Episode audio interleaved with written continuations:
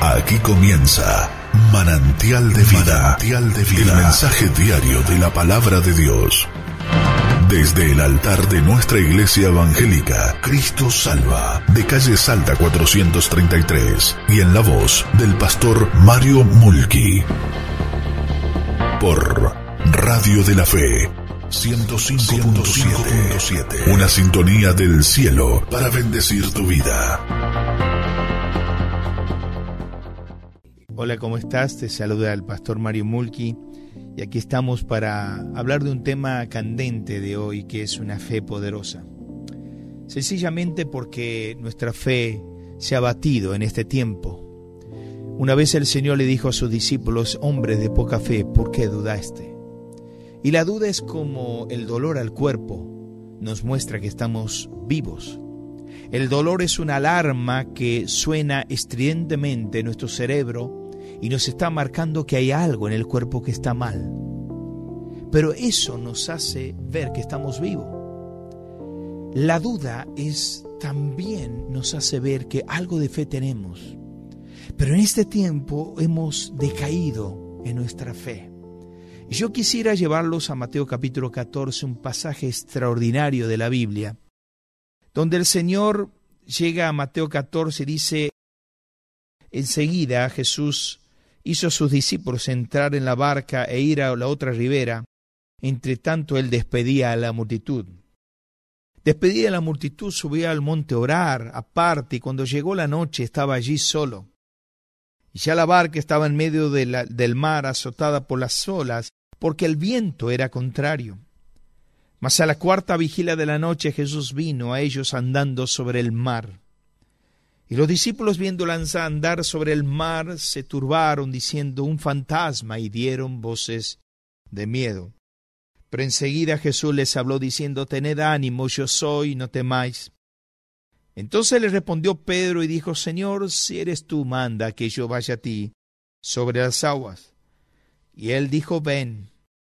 Y descendiendo Pedro de la barca andaba sobre las aguas para ir a Jesús. Pero al ver el fuerte viento tuvo miedo y comenzando a hundirse dio voces diciendo, un fantasma. Oh Señor, sálvame. Al momento Jesús extendió la mano, asió de él y le dijo, hombre de poca fe, ¿por qué dudaste? Y cuando ellos subieron en la barca se calmó el viento entonces los que estaban en la barca vinieron y adoraron diciéndole, verdaderamente eres hijo de Dios. Claro, cuando uno va a la escena bíblica nos damos cuenta que esto es un pasaje extraordinario, fenomenal de la palabra de Dios. Nos cuenta que el Señor había hecho un milagro fastuoso, dando de comer a quince mil personas, contando mujeres y niños. El sol se coloca detrás de las cumbres nevadas del horizonte, caía la tarde y el Señor en ese momento despide a sus discípulos para que vayan del otro lado de la ribera. Todo era hermoso, todo era alegría, gozo de haber contemplado un milagro fastuoso del Salvador. En ese momento ellos desatan amarras, elevan anclas y comienzan a navegar tranquilos sin el Señor por el mar. Ellos tal vez iban cantando alabanzas al Señor por el milagro que habían contemplado. Habían sido testigos oculares de las manos prodigiosas del Señor. De pronto, repentinamente, la situación cambió. El cielo antes despejado empezó a encapotarse con tormentosos nubarrones. El viento que era tranquilo empezó a soplar furioso sobre el mar. La barca que antes era el rey de las aguas, ahora era un juguete en las garras del mar embravecido. Los discípulos estaban con el rostro pálido, lívido. El solo pensamiento que la barca se hundiera era un puñal clavado en el corazón. Ya estaban cansados de tanto remar. Ya estaban en la cuarta vigilia de la noche, ya lo voy a explicar y de pronto alcanzan a ver una figura siniestra en medio del mar y, de la borrasca que venía caminando. Ellos gritaron con alta voz o en alta voz y dijeron un fantasma y dieron voces de miedo. El Señor del otro lado, que era él, le dijo, tened ánimo, yo soy, no temáis. Pedro, para confirmar si era el Señor, dice, si eres tú, manda que yo vaya a ti sobre las aguas. Y el Señor, confirmando que era Él, le dice, ven. Y allí Pedro saca un pie, saca otro pie y empieza a caminar en el mar. Claro, el viento empezó a soplar, las olas lo empezaron a hundir y él empezó a mirar el viento y las olas y comenzó a hundirse. Y dio voces de miedo y gritó y dijo, Señor, sálvame. Y en ese momento el Señor lo levanta y le dice, hombre de poca fe, ¿por qué dudaste? Y en ese momento baja el telón de la escena diciendo verdaderamente, eres hijo de Dios. Ahora yo quisiera hablar de la fe poderosa. Ahora usted me va a decir, ¿por qué justo tomo un pasaje donde la fe claudica? Donde la fe en medio de las circunstancias sentimos que se enflaquece. Es que yo quisiera ver y quisiera hablar de cómo somos nosotros en medio del mar de la vida. ¿Cómo no somos nosotros cuando el viento huracanado de los problemas, de las pandemias, de las cuarentenas, empezamos a claudicar del Señor? Y quisiera hablar del concepto de la fe quisiera hablar de la confusión en medio de la fe y quisiera hablar de las cualidades de la fe. En primer lugar, quisiera hablar del concepto de la fe. Claro, ellos habían sido partícipes del milagro del Señor. La pregunta es, ¿por qué nos pasa esto? La pregunta que tú te hiciste, que tal vez yo me hice, que no, Señor, a mayor comunión, mayor bendición. Que no, Señor, cuando estoy cerca de ti las cosas no me suceden, le suceden a otros. Pero a mí no me toca. Porque ninguna plaga tocará mi morada. ¿Por qué me tocó a mí? Contéstame, oh Dios, ¿por qué? Y cuando nos vamos a la Biblia nos damos cuenta que el ser espiritual, mi querido, no es una vacuna que inmuniza mi dolor. El estar cerca de Dios no quiere decir que el dolor no golpeará la puerta de tu domicilio. Muchas veces Dios nos prueba. Muchas veces la prueba llega a nuestra vida para precisamente para probar nuestra fe, para probar cómo estamos. Porque debemos saber que todos entendemos cuál es el concepto de la fe. Hebreos 11 dice, la fe es la certeza de lo que se espera, la convicción de lo que no se ve. Ahora yo entiendo también lo que dice Apocalipsis 2.19, que la fe, que Dios conoce mi fe, pero igual la prueba. En 2.19 de Apocalipsis dice, yo conozco tus obras, tu amor y tu fe. Pero Dios igual nos prueba nuestra fe. Porque tú tienes que saber, como dijo un gran escritor, la fe ve en lo invisible, cree en lo increíble y recibe lo imposible. Y usted tiene que entender que en medio de la fe, en medio de las circunstancias, Dios prueba nuestra fe. Porque la fe es muy distinto a la ansiedad. La ansiedad mira al futuro tenebroso y sombrío la fe mira al futuro venturoso y maravilloso. Ahora muchas veces nosotros claudicamos y se deshace nuestra alma, como dice el Salmo 119, 28, por medio de nuestra falta de fe, por medio de la ansiedad. Ahora la ansiedad es un asunto de fe. El concepto de la fe es que la fe es confianza en Dios. Mi pregunta es, ¿tenemos confianza en Dios? ¿Cuánto de esto tenemos? Porque cuanto más fe tengamos, más vamos a poder pasar las circunstancias adversas. Más nuestro futuro será venturoso.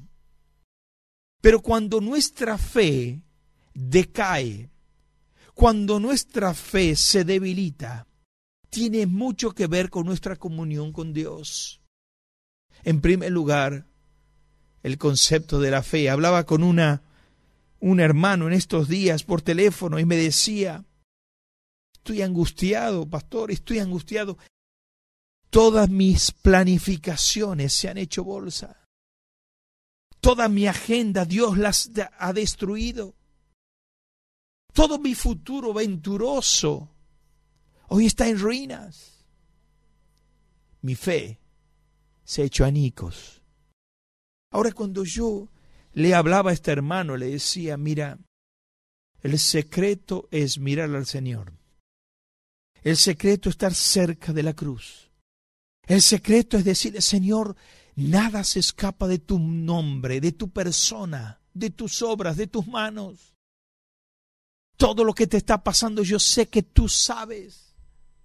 Yo sé que tú me vas a sacar de esto. Yo sé que tú me vas a bendecir después de esta gran prueba. En primer lugar, el concepto de la fe. Hombre de poca fe, ¿por qué dudaste? En segundo lugar, la confusión en la fe. Volvemos al contexto. Claro, ellos habían salido, usted escúcheme bien para que usted lo entienda, a las seis de la tarde, horario nuestro. Y ellos se manejaban por vigilia, tres horas cada vigilia. Tres, seis a nueve de la noche, primera vigilia. Nueve a 12 de la noche, segunda vigilia. 12 a 3 de la mañana, tercera vigilia. 3 a 6 de la mañana, cuarta vigilia de la noche. Ya sus ojos habían perdido toda visión. Sus manos estaban cansados tanto remar. Su corazón estaba abatido por el fracaso. Su sudor ya estaba sanguinolento. Y ellos en ese momento alcanzan a ver una figura siniestra, patética, en medio del mar, en medio de la noche. Y gritaron un fantasma, un fantasma. Yo te invitaría y te diría en esta hora, no le digas un fantasma a mi Señor, a tu Señor. No es un fantasma. No es un fantasma del coronavirus no es un fantasma de la pandemia, no es un fantasma de la muerte, de la enfermedad de tu ser querido, no es un fantasma. Es el Señor que permite. Es el Señor que quiere probar tu corazón. Porque te está diciendo en esta hora, hombre de poca fe, ¿por qué dudaste? Claro, cuando yo hablo del, de la confusión en el medio de la fe, pienso en Santiago capítulo 1, verso 8. Usted sabe que del 1 al 12 el contexto es sabiduría en medio de la prueba. Y allí el Señor en el verso 8 dice, hombre de doble ánimo es inconstante en todos sus caminos. Ahí la palabra doble ánimo es disuke, significa dos almas, dos personalidades. Hay la palabra inconstante en todos sus caminos, es acastato, que significa tambalearse como un borracho. Y esto es lo que nos pasa cuando nuestra fe flaquea. Nos tambaleamos como un borracho nuestras emociones, donde nuestro andamio emocional empieza a claudicar. Y somos de dos personalidades, con una personalidad alabamos a Dios y al ratito estamos negando a Dios. Es normal. No te sientas mal.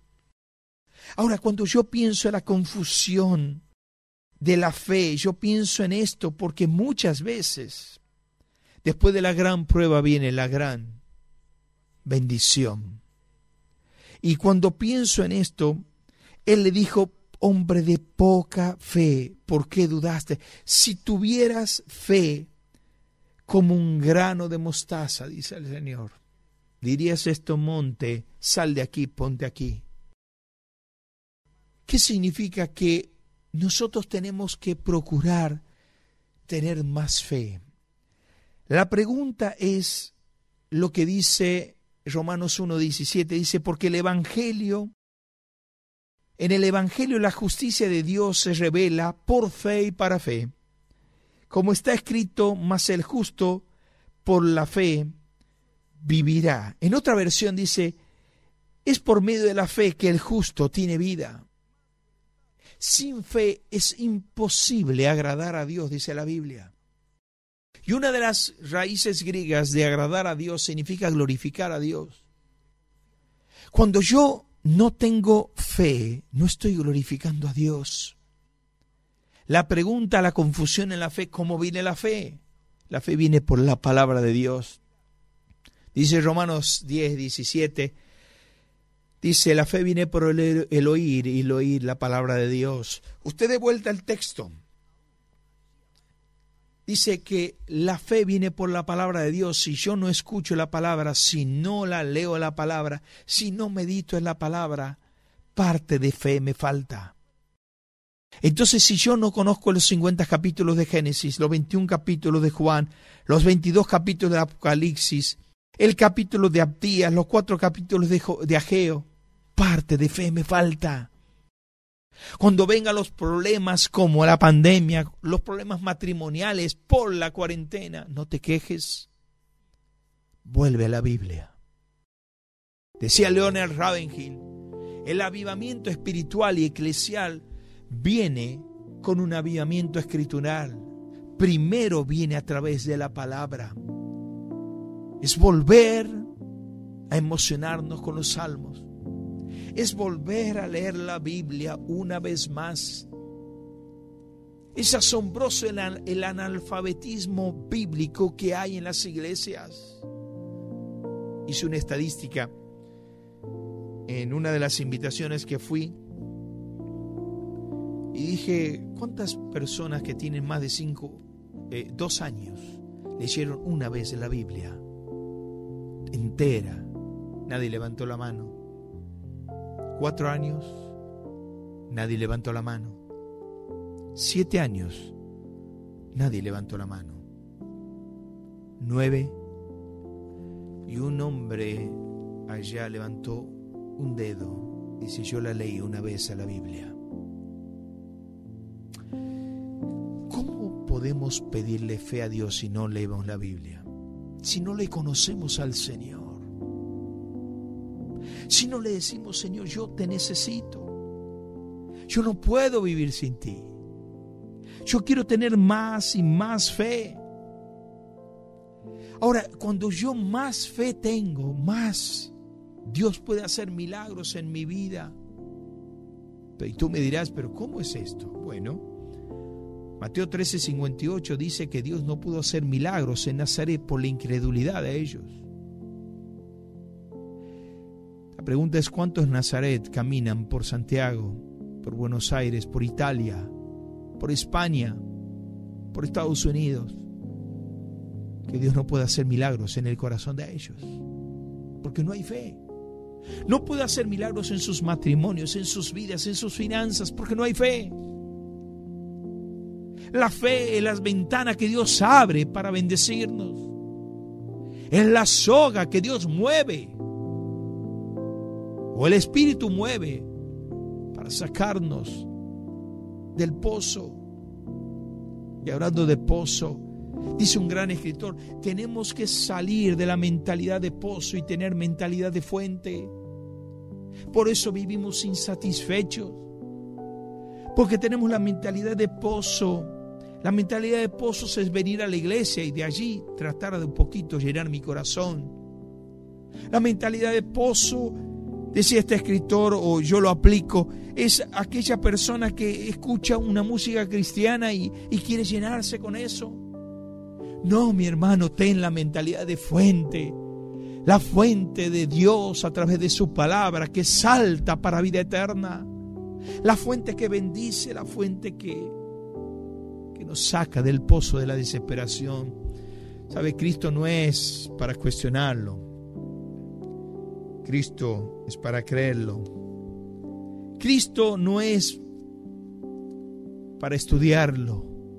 Cristo es para amarlo. Porque yo tengo que entender esto, que la fe previene los infartos, fe previene las úlceras, la fe previene los ataques de pánico. Hombres de poca fe porque dudaste. ¿Estás dudando de tu fe? Vuelve a la fuente, la palabra del Señor. y tendrás fe. Termino. La calidad de la fe. Claro, en el momento difícil de la vida, como al Señor, como estos discípulos estaban allí, se acerca el Señor, el Señor le dice, tened ánimo, yo soy, no temáis. Ven, aquí estoy, camina hacia mí. Y Pedro saca el pie de las aguas y empieza a caminar hacia el Señor. Claro, ¿qué tipo de calidad de fe tenemos? Nosotros necesitamos la orden de mando de Dios. Necesitamos que Él nos diga, ven. Claro, muchas veces no nos damos cuenta que esta calidad de fe vemos en su fortaleza. Tenemos que fortalecer nuestra fe. La fe se fortalece Dice Hechos capítulo 16, 5, que las iglesias eran fortalecidas en la fe y aumentaban el número. La única forma que la iglesia crezca es fortaleciendo la fe. O sea, a más hermanos en la congregación que tengan fe, más la iglesia va a crecer en fe. A más familias, cada miembro de ellas que tengan fe, más fe va a tener la iglesia las iglesias se fortalecían en su fe y así aumentaban el número. La carencia de la palabra en la vida es consecuente con una vida diezmada de fe. Que vuelvo a repetir, yo siempre lo digo, la carencia de la palabra de Dios en nuestra vida es consecuente en una vida o con una vida diezmada de fe. Cuando no hay palabra, está diezmada nuestra fe. La fe y la fortaleza. La fe y la falla. En esta cualidad de fe, o perdón, calidad de fe, vemos la fe y sus fallas. La fe puede fallar. Lucas 22, 32 dice, eh, Simón, Simón, Satanás os ha pedido para zarandearos como trigo. Allí la palabra zarandearos es poner tu vida, tus emociones, tu corazón en una licuadora, en una multiprocesadora y hacer que empiece a funcionar y que se licúe tus principios en esa licuadora. Zarandearos como a trigo. Pero dijo el Señor, yo he pedido que tu fe no falle. La fe puede fallar. De hecho, está fallando ahora. De hecho, tu fe está fallando como la mía. Tenemos que volver al Señor. Tenemos que volver al Señor porque esto nos aleja a Dios. Por eso un gran escritor dice, la única función de la fe es recibir lo que la gracia ofrece. Pero no solo en esta calidad de fe vemos la fe y su fortaleza, la fe y su falla, sino también la fe y su fruto. La calidad de fe está relacionada con el fruto. Escúcheme, mi querido, escúcheme bien. A más fe, más milagros en la vida. Usted fíjese, Lucas 17, 19 le dijo al hombre, levántate, tu fe te ha sanado. Lucas 8:50 le dijo a la hija a Jairo, no tengas miedo Jairo, solo ten fe y tu hija será sanada. A mayor fe, mayor milagro. Por eso hay un gran escritor, Guillermo Hendrix, que dice, Alimenta tu fe, perdón, alimenta tus miedos y tu fe morirá de hambre. Alimenta tu fe y morirán tus miedos de hambre. Por eso yo quisiera que en esta hora tú le digas al Señor, Señor, quiero tener más fe. Hombres de poca fe. Quiero terminar con una ilustración que leí hace unos días.